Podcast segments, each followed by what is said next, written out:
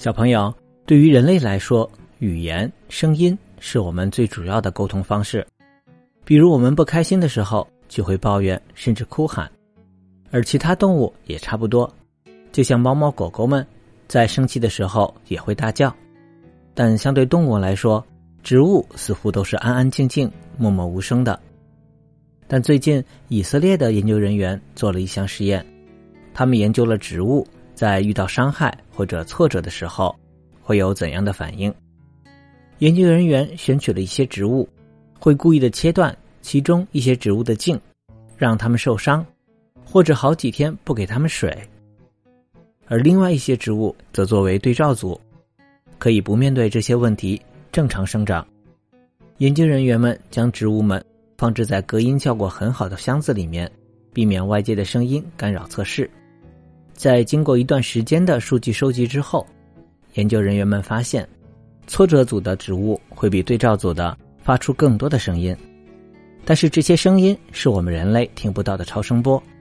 如果把这些超声波转化为我们能听到的声音后，听起来类似于砰砰声或者咔嗒声，就像是爆米花爆开，或者我们捏破气泡膜上的气泡的声音。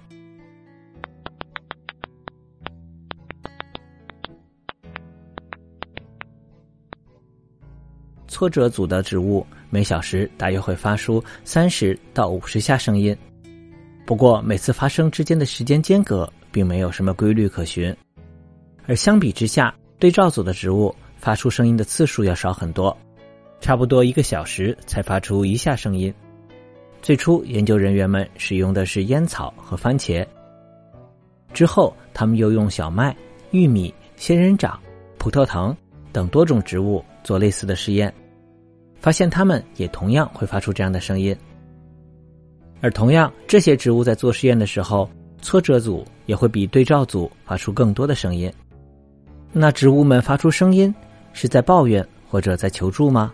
其实并不是的，这些声音并不是植物们的交流，而是被动发出的。